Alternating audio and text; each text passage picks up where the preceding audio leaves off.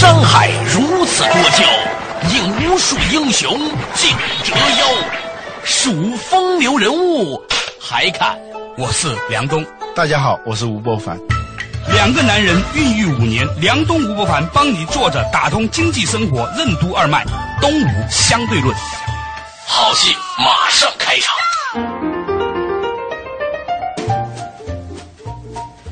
作者打通经济生活任督二脉，大家好，欢迎收听《东吴相对论》，我是梁东，对面的依然是二十一世纪商业评论发起人吴伯凡，老吴你好，大家好。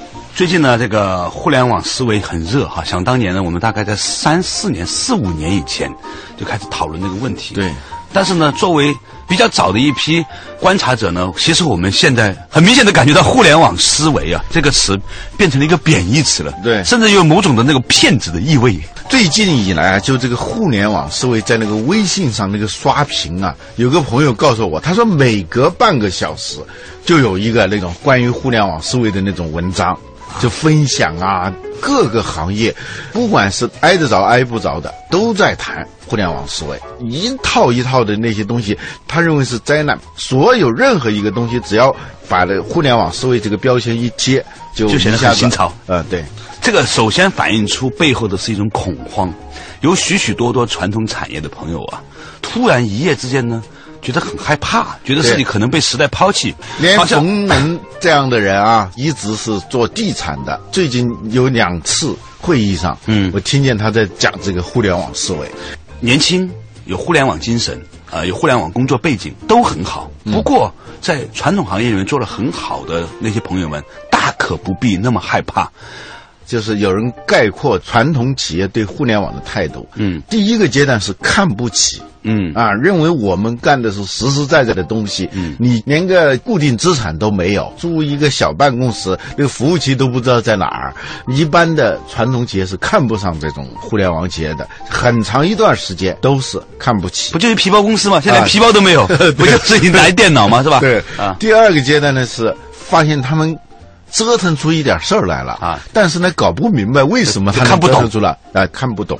到第三个阶段呢，叫什么？看不见，就是望尘莫及啊！当你想仔细的看的时候，他已经穿到前面去了。现在的好多的传统的公司，由于目睹了，比如说传统书店被互联网书店颠覆，传统的零售家电被互联网。颠覆，种种啊，包括洗衣店都开始了。其实有一家公司，我们以前没有点名的讲到过的一家公司，最近很火，就是洗衣服的。它的的确确有一些互联网的因素在里头，但是呢，现在是笼而统之的。只要是你在做一个事情，你不跟互联网沾上边儿，你就 out 了，无地自容，没得混了。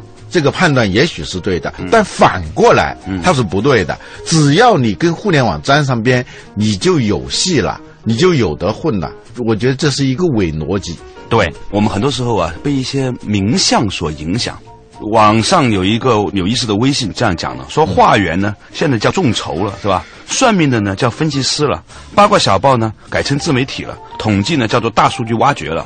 就是你有这些名词概念的时候，好像你就干着一个新的事儿了嘛？还一句话，忽悠了就改成叫互联网思维了。做耳机的改为穿戴设备了，IDC 自称为云计算。IDC 在九十年代我刚接触 IT 的时候啊，就知道这个 IDC，无非就是一个把你的计算资源外包嘛，是吧？对，办公室出租叫孵化器啊，这这个或者叫创新园。圈地盖楼改成叫科技园区了，嗯啊，放高利贷叫做资本运作了，或者就叫互联网金融了。换了一个名号以后啊，就一切都是改天换地了。其实不是这样的，这个事情好像历史上一遍又一遍发生过，一遍又一遍。对，就每一个时代，当一个浪潮刚开始呢，都会经历这一个阶段。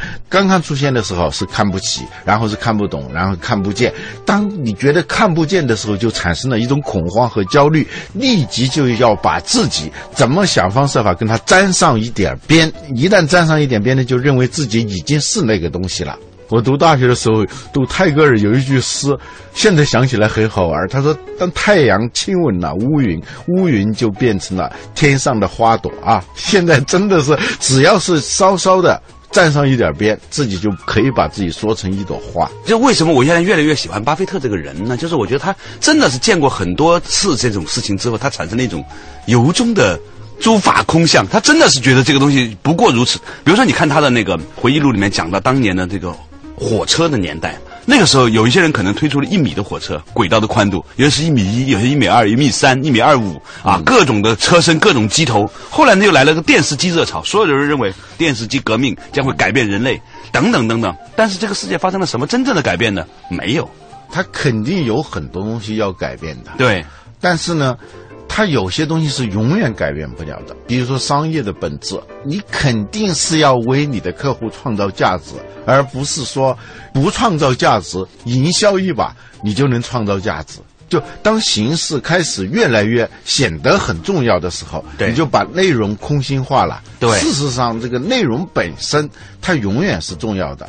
现在我自己之所以比较抵制这个“互联网思维”这几个字，是因为这几个字对很多人来说是形式大于内容的。对，比如说你是卖手机的，你还是要好用吧，打电话得不掉线吧。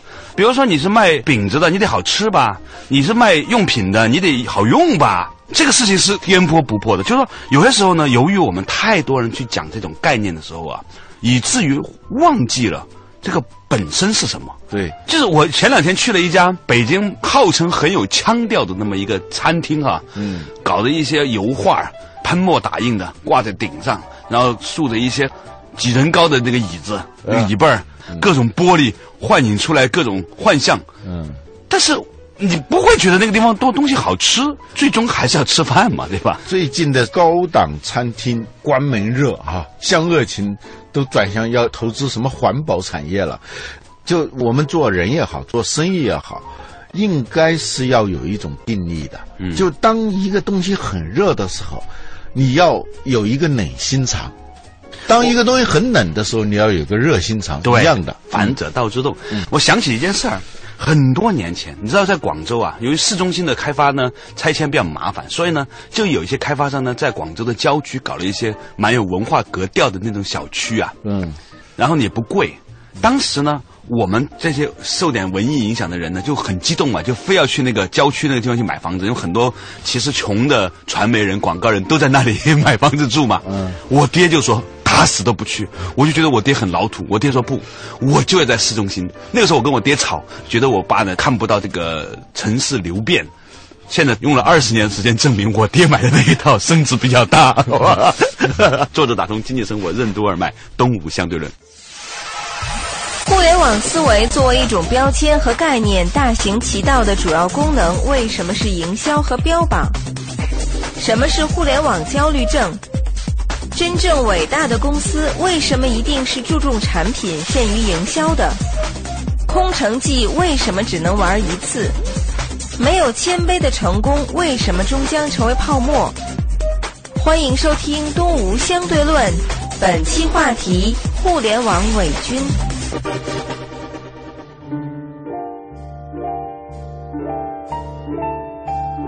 作者打通经济生活任督二脉，大家好，欢迎收听东吴相对论，我是梁东，对面的依然是二十一世纪商业评论发现人吴不凡，老吴你好，大家好，今天我们讲到这个互联网思维啊，现在已经高烧到连阿姨都在讲的这个地步了。你看微信上面各种传播的人，我估计把它总结出来的人嘛，都是不干互联网的人。嗯，真正干互联网的哪有时间干这事儿啊？是吧？他一定是花时间去赶紧把融资做好，把产品做好，这才是王道嘛。嗯，天天讲的人都是。中间人，钱钟书说过嘛，理论嘛是那些不敢去实践、没有实践能力的人的一种自娱自乐的一种工具而已啊。这说的有点极端了，就是现这种理论呢，还不能到理论阶段，只能上一种话语泡沫的这种理论吧。嗯，它基本上主要的功能也就是。娱乐一下，标榜一下，缓解一下内心的焦虑。嗯，好像你说的多了之后呢，你以为你就站在那个互联网圈里面了，或者是那些不沾边的人，他通过谈论这个东西，觉得自己沾上边了，并没有 iPhone 的果粉有很多的。对呀、就像现在很多人在谈特斯拉一样，咱们一年多以前 谈特斯拉的时候，很多人不知道，现在你不谈特斯拉，好像你是不懂汽车的。但其实真正有多少人买呢？嗯不要说你有没有钱买，你买不买得到还是另外一回事。现在很缺货，是吧？现在我旁边那些土豪朋友啊，都是我先买三个，跟买菜一样。我这不是买苹果，你买刹车对着干嘛？你有那么多充电器吗？他说买一个自己开，买两个拿去炫耀。我说你们真是土豪啊！但后来发现人家做土豪是有道理的，因为呢，我发现那些人啊真的买了三个之后啊，他那俩指标啊还挺卖钱的，你知道吧？最近各个城市都开始那些买特斯拉的人要成立这种，就首批拥有特斯拉的人叫特首会啊。哈哈哈哎，这群人也不容易，我们认识好几个，搞得我现在都不好意思买特斯拉了，你知道吧？就是这样的，因为我现在只要是看到有什么互联网思维的那种文章，立即屏蔽。但是呢，其实是不是这个互联网思维就一无是处呢？显然不是。我们以前也经常讨论过它的去中心化呀，它的众筹啊，它的那种分布式的管理的思维呀，它的那种自下而上的思考逻辑啊，等等等等，其实都是很有价值和意味的。对于固有的那种体系，它其实是有一种冲击的力量。嗯，我只是想跟大家分享和强调一个东西：这个世界上从来。没有一个事情是因为你把营销做好了，你就成为了一个好公司的。嗯，没有。对你告诉我哪家公司是最著名的营销公司做的很大的？它是这样，你可以在一个浪潮来的时候，对你立在浪潮之巅，可能得这个先动优势。嗯，但是你后续的东西一定要补上来，就像玩那个空城计一样的，它只能有一次的，不可能有多次的。对或者说你在一边玩空城计，一边搬救兵过来，这才是比较稳妥的。有好多的公司，它可以用这个营销的方式取得一个先发优势，但最后败就败在他后续的东西他完全跟不上来。对我有些时候有感觉是什么呢？就是如果一个公司它在营销上做的很成功的时候啊，它会产生一种营销业，就是叫营销惯性。嗯，很多事情拿到他手上，公司呢想当然的就是说怎么用营销的方法把它做出去，因为你营销做得好，可以在某种程度上来，在很长的一段时间里面能够弥补产品不够好的那种缺点。对而且呢，把产品做好啊，它是一个成本。嗯它不会马上产生绩效的。嗯营销做得好是马上见效果的。对，它收钱的嘛。对，所以呢，很多人呢就不太愿意真正的花资源的，尤其刚开始的时候，你在营销上尝到甜头的，嗯，对这。就有了鸡心呐、嗯就这个概念。前几天看书的时候，突然看到有一句话，好像是洛克菲勒说的。嗯，他说：“没有谦卑的成功，一定是一个巨大的泡沫。”嗯，这句话你琢磨起来很有意思。有很多的成功里头，它有好多侥幸的成分，对，有很多这种钻空子的成分，对叫机会主义的成分。所谓谦卑，你要充分意识到，当别人对你倾倒不已的时候，你自己不要对自己倾倒不已，你知道内情。很难所以。就说没有谦卑的成功，最终是一个巨大的泡沫。别人对你倾倒不已，你开始对自己倾倒不已起来的时候，你忘了当初的那些东西实际上有很大的偶然性的时候，你把偶然必然化。你说的这个业啊，营销通过这种很炫的招数一炮打响。但是你自己心里头要知道这个底细，你要赶紧补课，偷偷的补课，要想人前显摆，必得背后受罪啊！光见什么贼吃肉，不见贼挨打，是吧？光见贼吃肉，还得见贼挨揍啊！押韵，押韵是吧？你心里头要很明白了，你白天的那副面孔和晚上的今夜自私啊，自己思考自己的时候，你要把这两个面孔要有个区隔的，要分清楚。你还得卸妆，是吧？你们做电视的人都有一个卸妆的一个过程嘛。之所以不干电视，就是因为这个事儿不好玩嘛。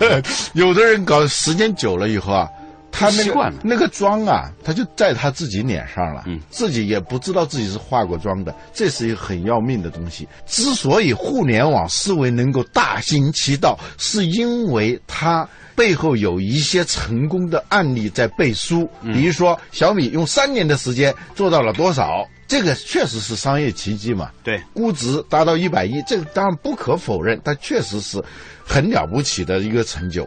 还有打赌嘛，各种赌嘛，是吧？这个前年是马云跟王健林打了个赌，是吧？去年是这个雷军跟董明珠打了一个赌。做互联网的人可以拿事实说话的时候，他就很硬气，就跟传统企业去打赌。打赌本身其实是一个营销手段嘛，哎，我就没听说谁对过线的，但是人家都不当真，说者无意啊，呃听者当真了啊，这当真了。由于这些成功的案例，大量的那些场景、那些情景，我们是看不到的，我们往往只看见结果。对，就思维模式本身也有一种泡沫性。某种程度上呢，刚刚开始提的人呢，他的确有一种创新的思考，但是呢，以讹传讹，后来再跟着讲的人，多少就有一种识人牙慧的这种特点了。尤其是如果你自己还没有做过，你天天去传播这个思维，本身也是一件很可笑的事情。好了，稍事休息，马上继续回来。坐着打通经济生活，任督二脉，东吴相对论。什么是互联网思维的陷阱？为什么说很多时候热切的畅想和轻谈只是为了搁置和回避困难？德鲁克为什么认为一个真正伟大的公司走近看往往是令人感觉沉闷的？试图复制美图秀秀式的成功，为什么一定会失败？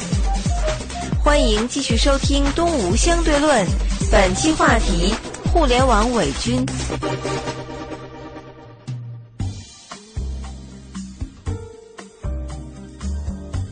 作者打通经济生活任督二脉，大家好，欢迎收听东吴相对论，我是梁东，对面的依然是二十一世纪商业评论发行人吴伯凡，老吴你好。大家好，今天我们讲到的这个互联网思维的泡沫啊，好多人呢都有这种思维焦虑恐惧症，好像我现在不提众筹，不提风险投资，不提孵化器，不提云计算，好像呢我就已经是不是地球人了。但其实啊。这个东西讲多了之后呢，会产生一种真正的浮躁的心理。这种浮躁的心理呢，让那些年轻人，甚至那些本来坚守在一些正确道路上的人呢，多少受到了一些冲击。比如说，最近呢，我就说还正在看见一些政府官员，嗯，就是有些小部门在提示互联网思维。其实做政府的呀，你先不要讲互联网思维，你就做一件事情，你就把每一个你需要服务的这个人民。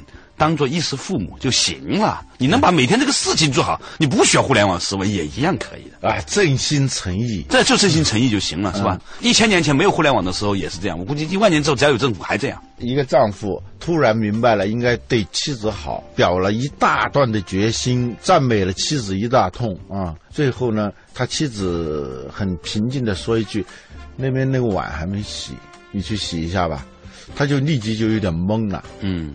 这种心态，他就特别像现在讲互联网思维的那些人，就是通过讲这些东西，他回避一些最基本的东西。就我活到这把年纪的时候，才发现，人自己两个自我之间。其实是一直是一个猫捉老鼠的游戏，嗯，它有两个自我在互相的在欺骗，嗯。啊，平时你都不知道你这个时候说话是哪一个自我在说话，擅长于自我欺骗的那个自我啊，嗯，为什么要这样呢？是因为欺骗呢，它总有好处的嘛，最大的好处就是不用干事儿，说一说，想一想，准备准备，用一个标签。装饰一下自己，就身未到，嘴已远。哦，对，常常是通过畅想，通过热切的谈论一个什么东西，来搁置最基本的一些事情。我发现，就是小米和这个优衣库很像。嗯，有一回我们开会的时候啊，就大家就在谈小米啊，谈优衣库。后来就有个人突然问一句说：“这里头谁用小米啊？”发现一个人都没有用。这里头谁穿优衣库啊？一个人都没有穿优衣库，但他确实是在很大的一个圈子里头，他是占有很大的一个市场的啊，都有一个机会窗口的。对他抓住了这个机会窗口，就是有些公司还没有下探到这个市场的时候，对，有一些公司呢又够不着这个市场，太山寨的那种手机啊，它够不着这个市场，你正好形成了一个市场空间，但是手机你要真正要做好。你光用饥饿营销把大家的胃口吊起来，你通过种种的营销手段让这个品牌的识别度非常高，这都没有问题。但我特别担心的是，最后它出在硬件上头。所以前两天我看的那个联想的杨元庆啊，讲了一句话，我觉得他讲的还是有一定道理的。他说，最后还是要去生产一个设备的，这个事情不管用什么思维，你最后还是要把它做的所有的。应用性要好，这个事情呢，我觉得呢，小米应该肯定在布局，在做一些提升他们硬件设备能力的工作。如果他能够迅速的抓住这个时间窗口，并且完成这次飞跃的话，我相信这会成为一个更加伟大的公司。但是呢，还有很多以小米为榜样的那种的。打着互联网思维旗号的公司，嗯，以为能够做到小米那样就可以了，然后呢，每天呢花很多时间去在做个人品牌的营销，在做各种分享，讲出来的这种成功故事，对。它是一个特定的模式的。对。成功故事它跟那个美图秀秀差不多的，对它有很多的过滤功能，对一些不好的东西它都过滤掉了，而有意的去美化那些就你想看到的那些东西。是啊，就很多女青年都不敢让她妈看她在微博上的照片，她爸不会不认识她的，你知道吗？嗯，对，这种美头秀秀化的成功故事啊，这种公司报道，或者是那种谈论这些公司的各种评论的文章的话，你最终会意识到这其实是幻觉。你在一种幻觉的指引下去做事情，那没有不失败的。对，所以我不担心就是小米这样的公司，因为他们其实是在创造历史，他们在做这个事情，他们在完成他们的转型，他们升级。我觉得是学习小米的那些，但是又没有学到真正人家在做的底层的事情。白毛浮绿水，红掌拨清波。你看见那个白毛浮在上面，觉得挺高兴，你没看见人们下面在拨清波呢？这弄得不好就是东施效颦。对，这才是真正危险的，就是学他们的那些公司才真正可笑的。你看见的那种都是人家去演讲，人家讲的各种互联网思维，人家去做个营销个案，因为这个东西很容易学习，他很容易被曝光。但你怎么知道人家背后的 KPI 考核，人家底层的管理、员工的招聘，每一天后台的这种这些事情，你是没有办法真正理解的。甚至你在这个单位里面上班，过一段时间，你也未必能够真正的知道人家是怎么做这件事情。几年前，我们的一个记者写过一本书啊，叫《一只 iPhone 的全球之旅》，对他就是跟踪这个 iPhone，它是怎么从研发设计一直到整个制造过程。他写成了一本书，有两个人给他写序，一个是雷军，一个是我。嗯，我当时因为要写这个序，我就被迫认真的看了一下这个书，才知道。苹果手机里头，就制造过程当中有大量的很琐碎的，就我们完全不愿意看到的，一说起来一点都不动人的那些细节。我们一说到苹果手机的时候，就想到是乔布斯，但你看完那本书才知道，如果没有库克这样的人，当时是 COO，这个苹果手机是根本做不出来的。但是我们一般的成功故事里头是不写这些乏味的、做起来一点都不光鲜的、很沉闷的东西。所以德鲁克说，一个真正的伟大的公司，你走进去看的话，往往是让你觉得很沉闷的一个公司。对，客观上来说，我认为这几年这十几二十年来吧，中国呢有大量的关于产业报道的，可惜的是。很多都是文科生，我是文科生，你也是文科生。对但是我认为，光用文科生思维嘞，就很容易把它浪漫化、故事化、情节张力化，而必然会令到另外一些，就像刚才你说的那些沉闷的、琐碎的、逻辑的、细节的，甚至是无聊的事情被忽略掉。但是那个东西支撑着，它是蛋糕下面那一块有面的部分。我们平常看的都上面的奶油的部分。你要是给你一个蛋糕，上面只有奶油，是没有下面这块面粉的，那也是一件很可怕的事情。对所以呢，我们今天的话题呢，其实讨论就是说，很多朋友啊，现在呢每天在互联网上分享各种的心法、各种的思维模式的时候呢，千万不要落入到这样的一种语言的陷阱当中。这个东西才是我希望我们今天在这期节目里面和大家分享的。好，感谢大家收听今天的《动物相对论》，下期同一时间再见。本节目由二十一世纪传媒制作出品。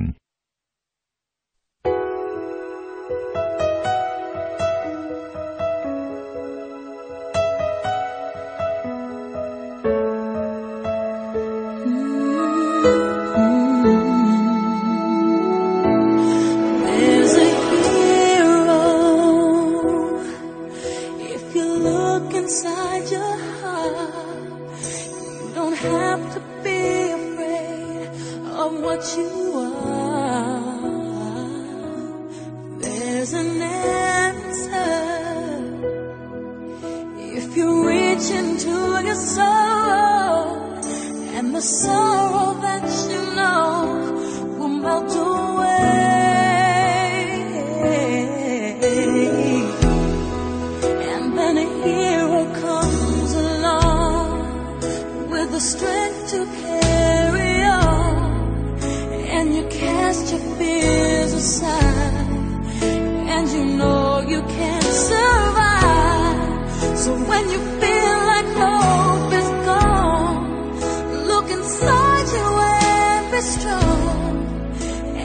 finally see the truth that I hear.